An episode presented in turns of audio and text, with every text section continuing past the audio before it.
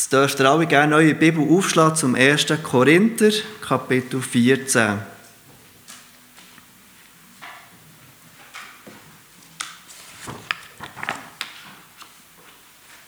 Wir kehren zurück zum 1. Korintherbrief, Kapitel 14.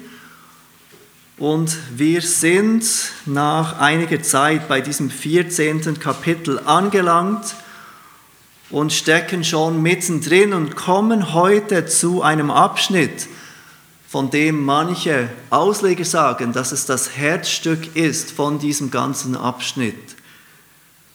Es sind die Verse 20 bis 25 und wir beginnen gleich mit dem Lesen von Gottes Wort aus dem 1. Korinther 14, die Verse 20 bis und mit 25. Der Apostel Paulus schreibt die folgenden Worte an die Gemeinde in Korinth, niedergeschrieben für uns heute, inspiriert durch den Heiligen Geist. Ihr Brüder, werdet nicht Kinder im Verständnis, sondern in der Bosheit seid Unmündige. Im Verständnis aber werdet erwachsen.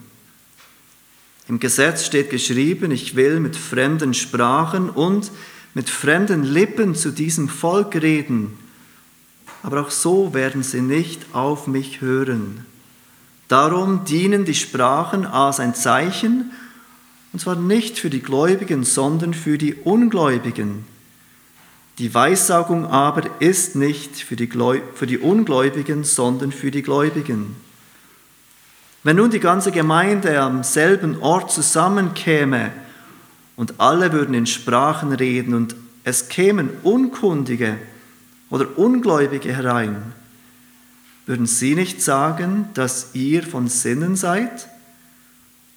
Wenn aber alle weissagten und es käme ein Ungläubiger oder Unkundiger herein, so würde er von allen überführt, von allen erforscht, und so würde das Verborgene seines Herzens offenbar. Und so würde er auf sein Angesicht fallen und Gott anbeten und bekennen, dass Gott wahrhaftig in euch ist. In unserem Abschnitt heute Morgen geht es erneut, wie ihr gesehen habt, um dieses Thema der Sprachen, oder des Zungenredens. Wie schon mehrmals erwähnt, ist das griechische Wort das gleiche. Das Wort Glossa bedeutet sowohl Sprache als auch Zunge. Und so spricht man heute manchmal vom Zungenreden oder Sprachenreden. Es bedeutet beides das Gleiche. Und wie wir aus dem Bericht der Apostelgeschichte gesehen haben, die, den Bericht, den wir schon ein paar Wochen gemeinsam angeschaut haben, Dort sehen wir die Gaben in Aktion. Geht es bei dieser Gabe des Sprachenredens um durch den Heiligen Geist gewirkte Sprachen, die es gibt, um menschliche Sprachen, ungelernte Sprachen, die aber andere Menschen, die diese Sprache beherrschen, verstehen können. Diese Gabe schien in Korinth unheimlich populär zu sein. Es schien die Gabe zu sein, die man besitzen musste, um dazuzugehören, um geistlich zu sein. Aber Paulus korrigiert die Christen in diesem falschen Glauben, dass die Gabe, die Gabe des Sprachenredens, die Gabe ist, die unsere Geistlichkeit unter Beweis stellt. Er korrigiert die Christen in Korinth in ihrem Verständnis und das Erste, was er bereits gesagt hat, er korrigiert das Verständnis, dass es überhaupt irgendeine Gabe gibt, die man haben muss. Er macht deutlich, dass der Geist diese Gabe souverän zuteilt, wie er will, dass es nicht diese Gabe gibt, die du besitzen musst, um geistlich zu sein, um dazuzugehören. All die Gaben sind vom Heiligen Geist gegeben zur Auferbauung der Gemeinde. Und das tut er souverän, er teilt sie souverän zu. Zweitens, Paulus korrigiert das Verständnis der Korinther, dass diese Gaben, die der Heilige Geist mir gibt, für mich sind. Er betont immer und immer wieder, dass sie zur Erbauung der Gemeinde sind. dass es bei irgendeiner dieser Gaben nicht darum geht, dass ich damit aufgebaut werde, sondern der andere. Und dazu schiebt er dieses ganze Kapitel der Liebe mit ein, um deutlich zu machen, dass es bei all diesen Gaben darum geht, Liebe auszuüben, einander zu dienen, nicht sich selbst. Und drittens korrigiert er das Verständnis, dass das, was spektakulär ist, auch das ist, was er baut. Plötzliches Reden in irgendeiner Sprache, die ungelernt ist, mag spektakulär sein, es mag interessant sein, es mag aufregend sein und eindrücklich, aber es erbaut nicht, wie er sagt, weil es bei der Auferbauung im Glauben darum geht, dass auch der Verstand Teil davon ist. Echte Auferbauung im, Verstand, äh, im Glauben geschieht durch den Verstand. Und genau dies war es, das Paulus im letzten Abschnitt so betonte. Diese Betonung auf der Wichtigkeit des Verstandes. Wenn eine Sprache nicht ausgelegt oder übersetzt wird, wenn jemand einfach in einer unbekannten Sprache spricht oder auch betet, dann bleibt der Verstand ohne Frucht. Es führt zu keiner Auferbauung. Echte Erbauung geschieht wie er klar gemacht hat, wie Paulus klar gemacht hat, wenn wir mit unserem Verstand Gottes Willen erfassen und tiefer verstehen. Und im nächsten Vers, Vers 20, kommt Paulus noch einmal zurück auf diesen Verstand, nachdem er bereits diese Wichtigkeit des Verstandes erläutert hat. Vers 20, ihr Brüder, werdet nicht Kinder im Verständnis, sondern in der Bosheit seid Unmündige, im Verständnis aber werdet erwachsen. Noch einmal betont er die Wichtigkeit des Verstandes. Manchmal hört man die Idee unter Christen, dass es besser ist, dass es gut ist, so wenig wie möglich zu wissen, lieber zu sein wie Kinder unwissend zu sein. Manchmal ähm, hört man auch, dass ja Jesus schließlich sagt, wahrlich, ich sage euch, wenn ihr nicht werdet wie die Kinder, so werdet ihr nicht in das Reich der Himmel hineinkommen. Und man nimmt dann diese Kinder als Beispiel. Wir sollen sein wie die Kinder, also sollen wir uns auch nicht zu sehr auseinandersetzen mit der Wahrheit. Aber es ist unheimlich wichtig zu verstehen, was es ist, dass uns die kleinen Kinder lernen, lehren, wo sie uns voraus sind. Und es ist ihre Bereitschaft zu vertrauen, ihre Bereitschaft zu glauben, ihre Bedürftigkeit zu sehen. Das Bewusstsein, Kinder können nichts, kleine Kinder können nichts bringen. Sie brauchen, sie sind bedürftig. Und sie sind Menschen, die schnell bereit sind zu vertrauen. Wenn Paulus Christen jedoch auffordert, nicht wie Kinder zu werden, sondern erwachsen zu werden, dann spricht er erneut von, diesem, von dieser Wichtigkeit des Verstandes, erwachsen zu werden im Verständnis hier sollen wir erwachsen werden. Wir sollen verstehen, und es gibt einen guten Grund, weshalb er das gerade hier sagt, weil das, was kommt, gar nicht so einfach ist zu verstehen. Aber wir sollen uns bemühen, zu verstehen. Wir sollen uns bemühen, erwachsen zu werden im Verstand, unseren Verstand von der Wahrheit Gottes prägen zu lassen.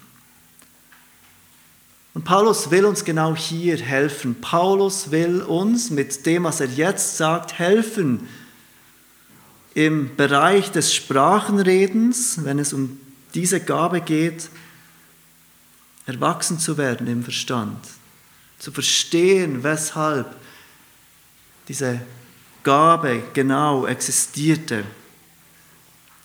Und genau darüber äh, herrschte offenbar Verwirrung in Korinth. Sie hatten aus den Augen verloren, was eigentlich die Aufgabe dieser Gabe war, wozu Gott diese Gabe gegeben hatte. Aber auch heute, auch bei uns, herrscht oft Verwirrung über diese Gabe, was genau diese Gabe bezweckte. Und so hilft er auch uns heute zu verstehen, was mit dieser Gabe bezweckt ist. Und ich glaube, wenn wir erkennen, weshalb Gott diese Gabe gegeben hatte, dann verstehen wir auch, weshalb diese Gabe im ersten Jahrhundert verschwunden ist. Schau noch einmal Vers 22 an. Paulus macht dort diese ganz wichtige Bemerkung über diese Gabe. Darum dienen die Sprachen als ein Zeichen, und zwar nicht für die Gläubigen, sondern für die Ungläubigen. Die Weissagung aber ist nicht für die Ungläubigen, sondern für die Gläubigen. Sprachen in diesem Kontext, wir verstehen das, bezieht sich natürlich auf diese Gabe des Sprachenredens. Und seht, wie Paulus sagt, dass diese Gabe des Sprachenredens ein Zeichen ist. Darum dienen die Sprachen als ein Zeichen. Und sie sind ein Zeichen mit zwei verschiedenen Aspekten. Und diese zwei Aspekte sind die Punkte, die wir heute gemeinsam anschauen wollen. Die Sprachen, die Gabe des Sprachenredens sind erstens ein Zeichen des Gerichts über Israel und zweitens ein Zeichen der Gnade für die Heiden. Bevor wir uns diese zwei Punkte anschauen, ein Zeichen des Gerichts über Israel, ein Zeichen der Gnade für die Heiden, wollen wir ganz kurz uns Gedanken machen über die Geschichte des Zungenredens, die Geschichte des Sprachenredens. Ich glaube, es hilft uns etwas zu verstehen, diese, dieses Zungenreden, Sprachenreden etwas besser einordnen zu können. Denn es macht heute fast den Eindruck, dass es nur ganz wenige Christen gibt, die glauben, dass es diese Gabe nicht mehr gibt. Es macht den Eindruck, dass es heute die Norm ist, zu glauben, dass die Gabe des Sprachenredens bis heute existiert. Und manchmal könnte man fast meinen, dass es die Christen sind, die glauben, dass diese Gabe aufgehört hat, die damit etwas Neues bringen, die eine neue Lehre damit bringen.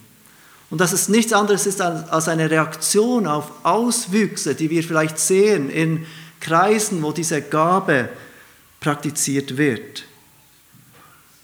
Tatsächlich ist es ja doch so, dass Christen während dem größten Teil der Kirchengeschichte der Meinung waren, dass diese Gabe im ersten Jahrhundert aufgehört hatte. Lange Zeit war es nicht umstritten, das war das, was die meisten Christen glaubten. Und übrigens war es auch eines der größten Kritikpunkte der katholischen Kirche an die Kirchen der Reformation, dass sie keine übernatürlichen Manifestationen vorweisen konnte. Lange Zeit war der größte Teil der Christen davon überzeugt, dass diese Gabe aufgehört hatte. Dann ganz am Anfang des 20. Jahrhunderts fing ein Prediger namens Charles Parham an zu lehren, dass die Gabe des Zungenredens ein Zeichen für die Geistestaufe war und dass sie auch heute noch erlebt werden kann. Er selbst hatte diese Gabe nicht, aber er war überzeugt, dass das Zungenreden ein Zeichen war für die Geistestaufe. Er lehrte dies seine Schüler, seine Studenten und in einer Gebetsnacht, die diese Schüler organisierten, beteten sie stundenlang dafür, dass sie vom Geist getauft werden mögen und dieses Zeichen der Zungenrede praktizieren würden. Sie beteten die Nacht hindurch und irgendeinmal, man liest, dass es am frühen Morgen war, nachdem sie durchgebetet hatten, fing plötzlich eine junge Frau an, ihr Name ist Agnes Osman, in Chinesisch zu beten, in Chinesisch zu sprechen. Sie glaubten, dass das das Zeichen war, dass sie vom Geist getauft wurde. Später kamen andere Studenten dazu, die auch in angeblich, angeblich bekannten Sprachen sprachen. Und innerhalb von einem Jahrzehnt breitete sich dieses Phänomen wie ein Lauffeuer aus. Und es waren Zehntausende, die jetzt behaupteten, vom Geist getauft zu sein und dieses Zungenreden als Zeichen der Geistestaufe empfangen zu haben. Genau diese Nacht, dieses Erlebnis war der Anfang der modernen Pfingstbewegung. Der Apostel Paulus macht jedoch klar, dass obwohl die Pfingstbewegung lehrte und oft auch heute noch lehrt, dass das Zungenrede das Zeichen ist, dass jemand vom Geist, vom Heiligen Geist getauft ist, dass jeder, der Christ ist, in und mit dem Heiligen Geist getauft wurde. Wir haben das gesehen, als wir im Kapitel 12 waren. 1. Korinther 12, Vers 12. Wir alle durch einen Geist in einen Leib hinauf getauft worden sind.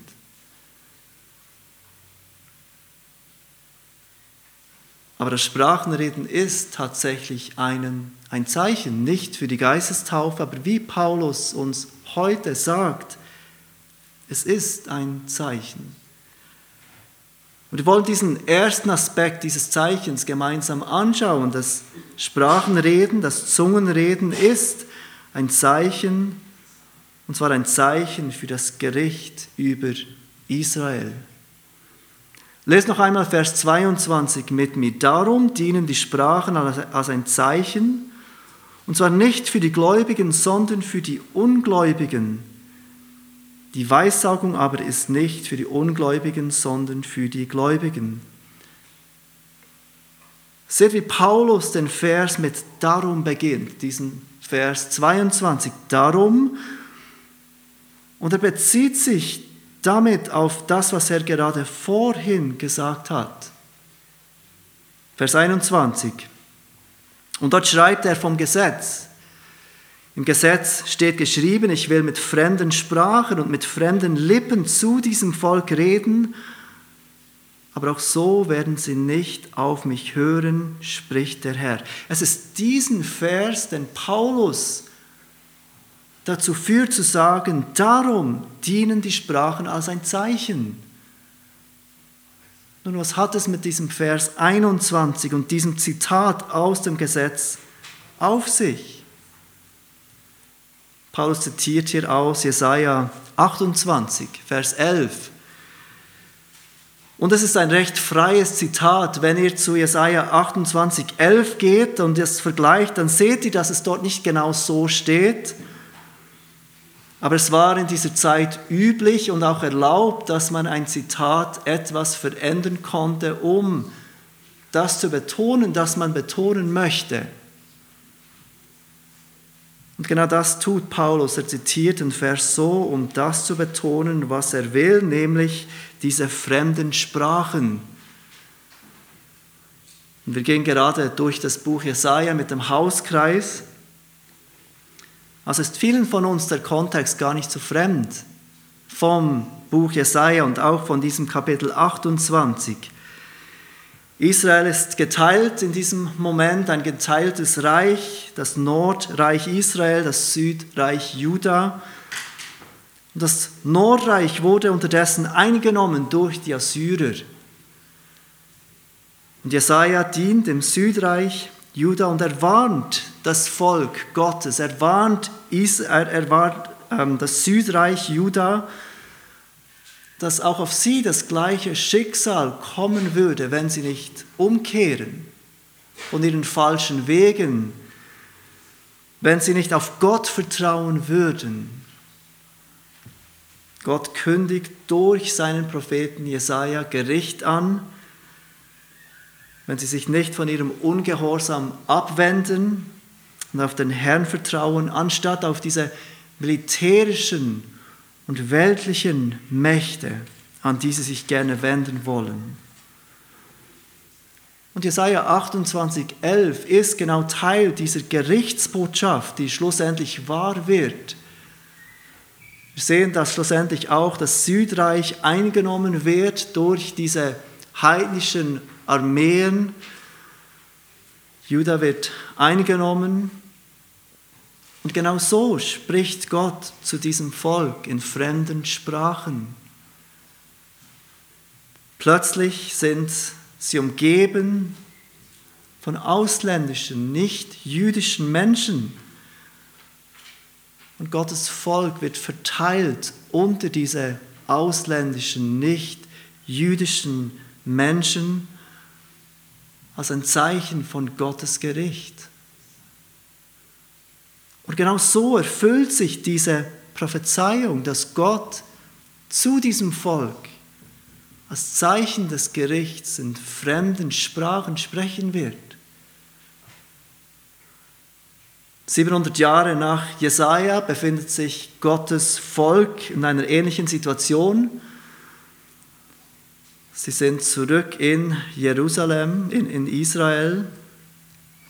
Gott sendet seinen Sohn, den Propheten, den er im ganzen Alten Testament verheißen hat. Und erneut ruft Gott sein Volk auf, umzukehren und auf ihn zu vertrauen. Jetzt ist er sogar gegenwärtig unter ihnen als diesen Immanuel, Gott mit ihnen.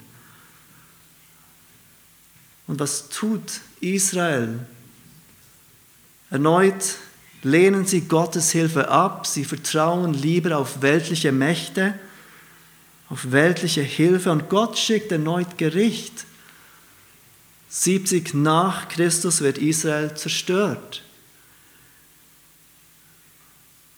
Doch dieses Gericht wird bereits an Pfingsten deutlich.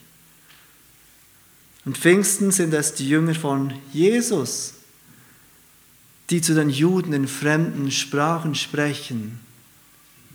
Jesus hat ihnen verheißen, er wird der Heilige Geist auf sie senden Sie warten in Jerusalem auf die Erfüllung dieser Verheißung und an Pfingsten kommt der Heilige Geist und wir haben gesehen, wie sie in diesen fremden Sprachen sprechen, die sie nicht gelernt haben, aber die die Leute um sie herum verstehen.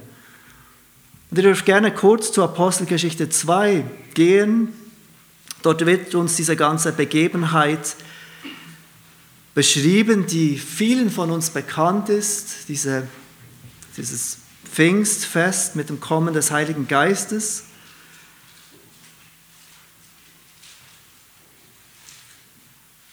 Und es sind die Verse 12 und 13, die wir uns kurz anschauen wollen, die uns zeigen, wie die Juden darauf reagieren, wie die Juden reagieren auf das, was sie sehen und hören. Apostelgeschichte 2, Vers 12 und 13. Gerade oberhalb wird beschrieben, wie die Jünger von Jesus von diesen großen Taten Gottes sprechen, in den Sprachen dieser Leute, die anwesend waren aus der ganzen Welt.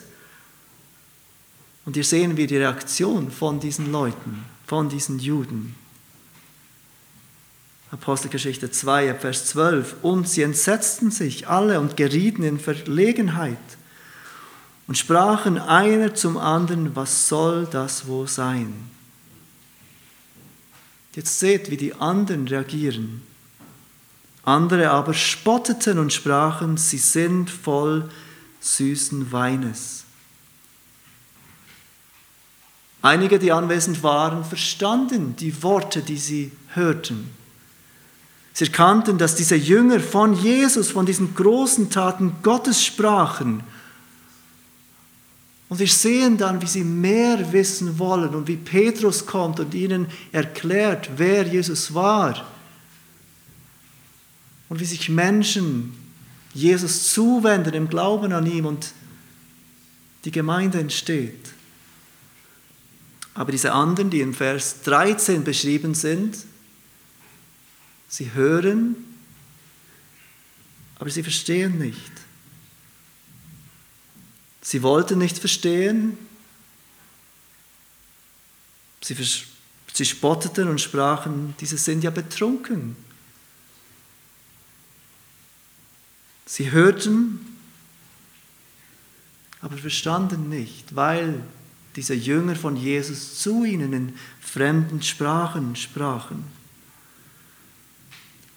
Ein Ausleger hat geschrieben, wenn Gott verständlich spricht, dann um zu offenbaren, wenn Gott unverständlich spricht, ist es um zu richten. Die Sprachen dienten auch hier wieder, diese fremden Sprachen, als Gericht für die, die unverständlich blieben, für die, die nicht glaubten. Und manchmal haben wir das Gefühl, von Gott verdammt zu sein, wenn er uns Sünde offenbart. Wenn wir Sünde in uns erkennen, fühlen wir uns schlecht. Wir fühlen uns verdammt, aber wir müssen verstehen, dass wenn uns Gott Dinge offenbart, er es tut, damit wir Buße tun können, bekennen können und neu Frieden finden mit diesem Gott, indem wir unseren Blick weg von uns und auf Jesus setzen, der für uns gestorben und auferstanden ist. Umgekehrt ist es Gottes Gericht, wenn wir nicht verstehen, wenn wir unsere Sünden nicht sehen, denn sie sind da, ob wir es sehen oder nicht. Gott ist echt, ob wir es glauben oder nicht. Wenn wir diese Dinge nicht sehen, wenn wir diese Dinge nicht glauben, wenn wir diese Dinge nicht verstehen, dann ist es ein Zeichen seines Gerichts. Und wir sehen das so deutlich in den Evangelien. Wenn wir die Evangelien lesen, dann sind es die Pharisäer, die Menschen, die sich in falscher Sicherheit wussten und ausruhten, während sie die anderen Sünder verurteilten. Sie dachten, sie hätten Frieden mit Gott, sie dachten, sie wären im Reinen mit ihrem Schöpfer, weil sie lebten ja genug gut. Sie waren die Guten und dabei sehen wir immer wieder, dass wenn Jesus sie konfrontiert, sie die sind, die blind sind, die nicht sehen, die nicht anerkennen, die nicht verstehen, was Jesus ihnen sagt. Und wir kommen gleich noch einmal zur Apostelgeschichte zurück. Aber geht noch einmal zum 1. Korinther 14. Paulus gibt uns dort die folgende hypothetische Situation im Zusammenhang mit diesem Sprachenreden und mit diesem Gedanken des Gerichts für die, die nicht verstehen. Er sagt ab Vers 23 vom Kapitel 14, wenn nun die ganze Gemeinde am selben Ort zusammenkäme und alle würden in Sprachen reden, und es kämen Unkundige und Ungläubige herein, würden sie nicht sagen, dass ihr von Sinnen seid, wenn aber alle weiß sagten und es käme ein Ungläubiger oder ein Unkundiger herein, so würde er von allen überführt, von allen erforscht, und so würde das Verborgene seines Herzens offenbar, und so würde er auf sein Angesicht fallen und Gott anbeten und bekennen, dass Gott wahrhaftig in euch ist.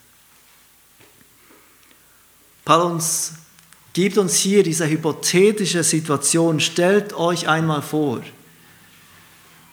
diese ganze Gemeinde kommt zusammen und alle reden in diesen fremden Sprachen, auch wenn es vom Heiligen Geist gewirkt ist.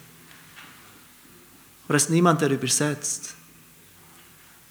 Es kommt jemand Unkundiges, jemand Ungläubiges, jemand, der offenbar nicht viel versteht über das Christentum oder ganz neu ist, um sich Gedanken zu machen im Christentum. Und er hört diese Sprachen, diese Stimmen, aber er versteht nichts. Er würde sagen, ihr seid von Sinnen.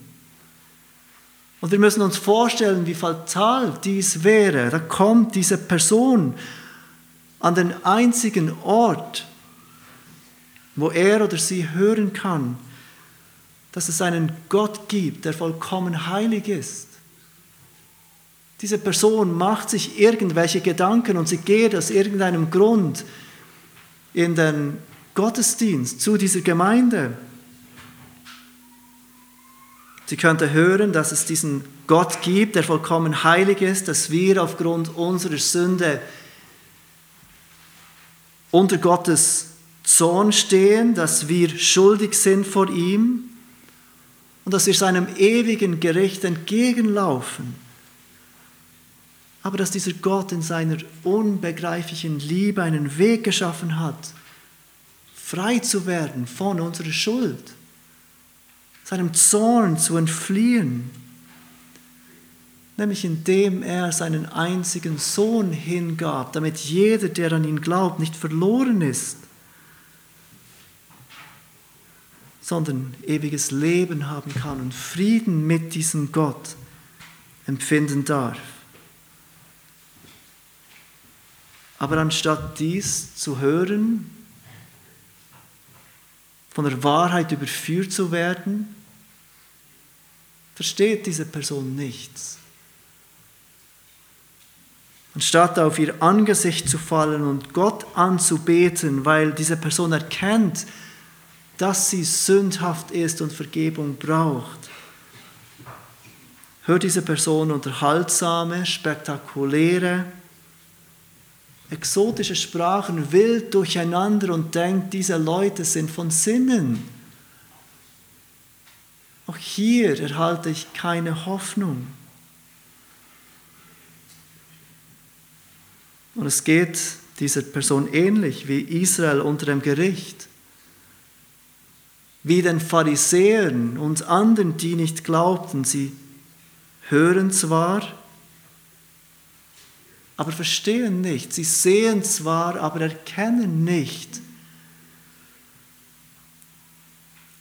Und so sind diese Zungen, diese Sprachen ein Zeichen des Gerichts. Und Paulus sagt, das sollte es nicht sein in der Gemeinde, weil sie sind ein Zeichen des Gerichts über Israel. Aber wenn die Gemeinde zusammenkommt, dann sollen verständliche Worte gesprochen werden, damit Menschen überführt werden können und zum Glauben an diesen gnädigen Gott finden dürfen. Das ist der erste Aspekt von diesem Zeichen. Die Sprachen sind ein Zeichen des Gerichts über Israel. Und auf der anderen Seite sind sie ein Zeichen der Gnade für die Heiden. Und hier kommen wir zurück zur Apostelgeschichte, Apostelgeschichte 10 dieses Mal. Ich habe einen Text schon gelesen heute Morgen aus Apostelgeschichte 10. Hier lesen wir von diesem Cornelius, einem römischen Hauptmann. Und er war somit ein Nicht-Jude. Aber er war fromm und gottesfürchtig mit seinem ganzen Haus und gab dem Volk viele Almosen und betete ohne Unterlass zu Gott, wie uns Lukas beschreibt im Vers 2 von Kapitel 10. Er schickt Männer zu Petrus und bittet diesen, zu ihm zu kommen. Und Petrus als ein guter Jude würde niemals in das Haus eines Heiden gehen wollen. Also muss Gott ihn zuerst vorbereiten. Und wir sehen, wie Gott das tut in den Versen 11 bis 16.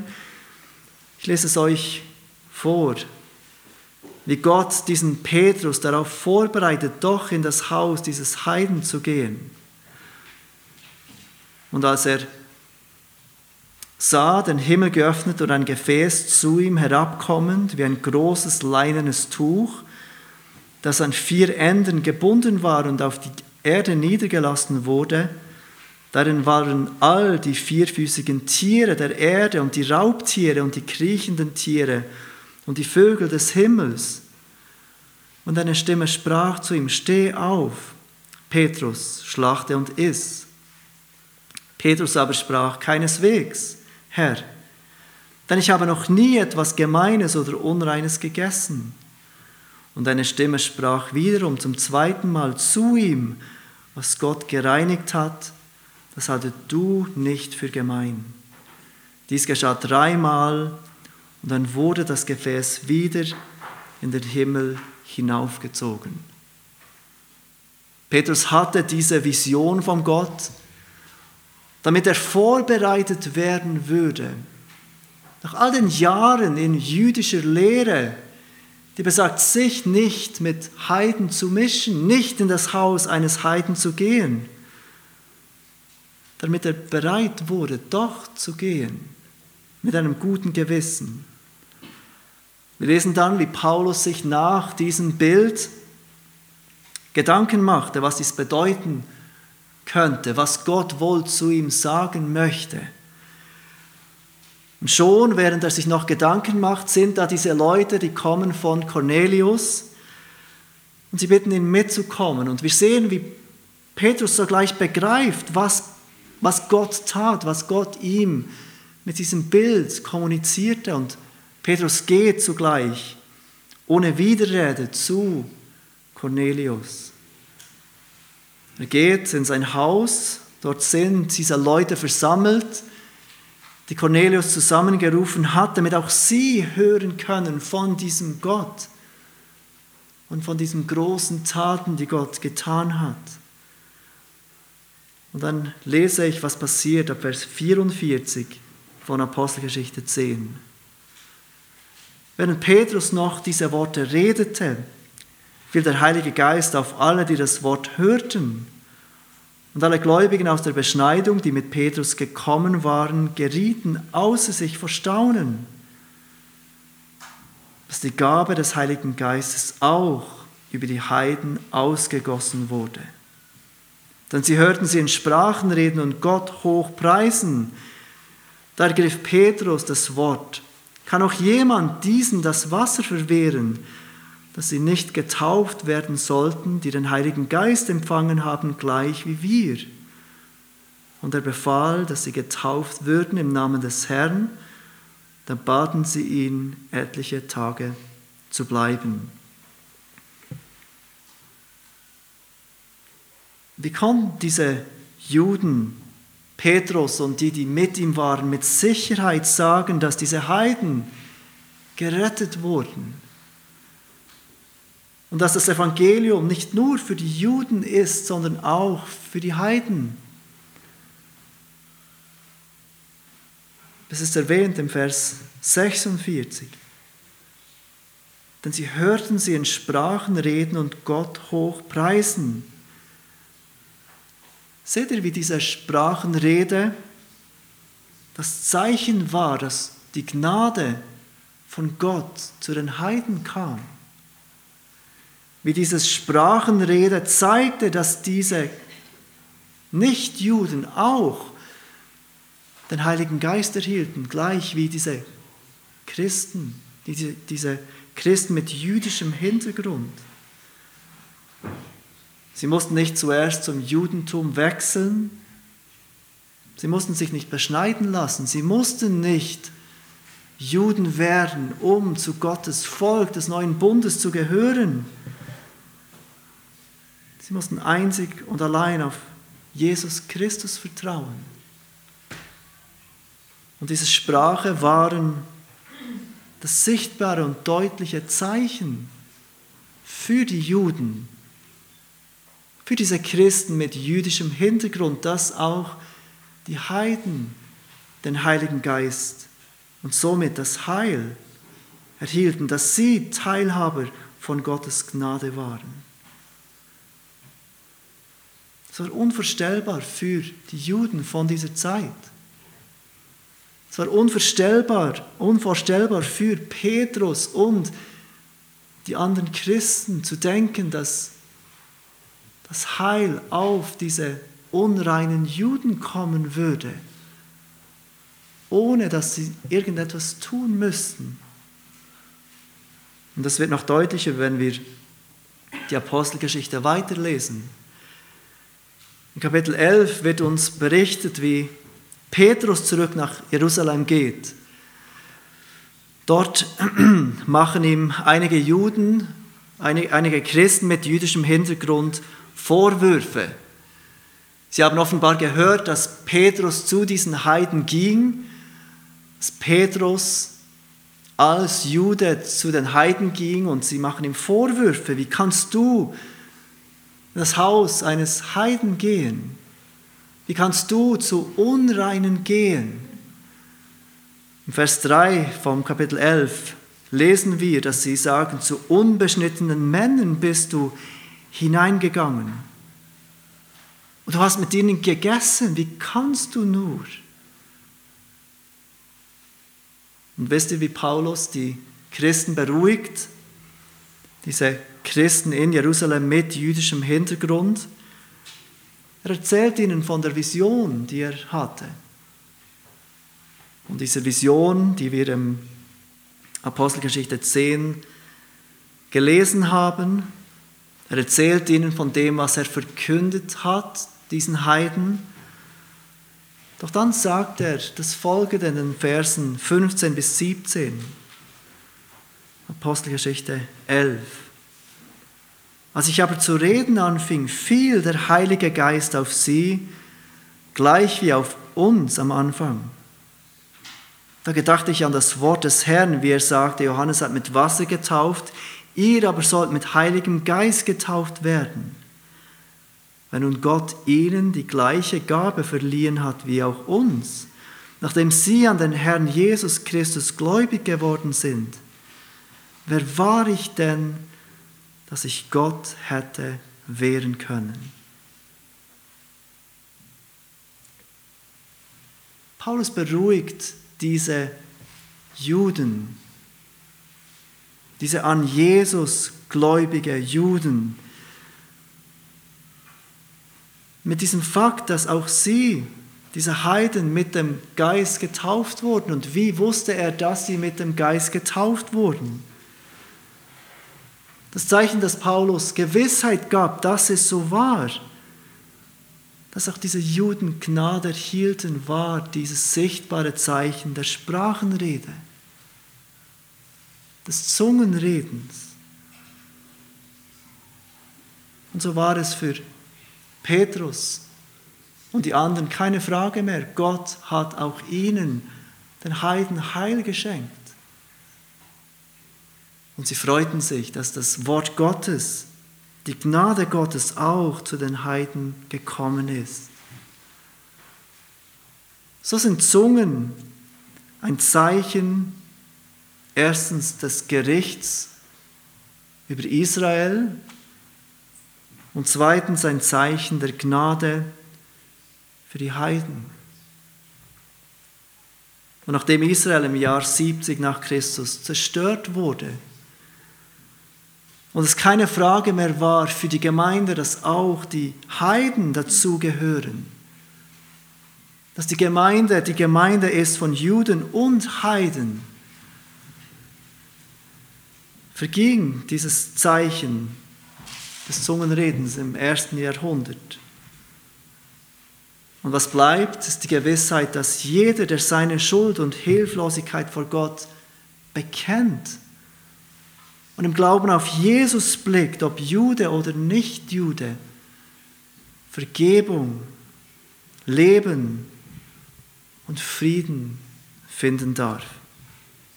Lass uns beten.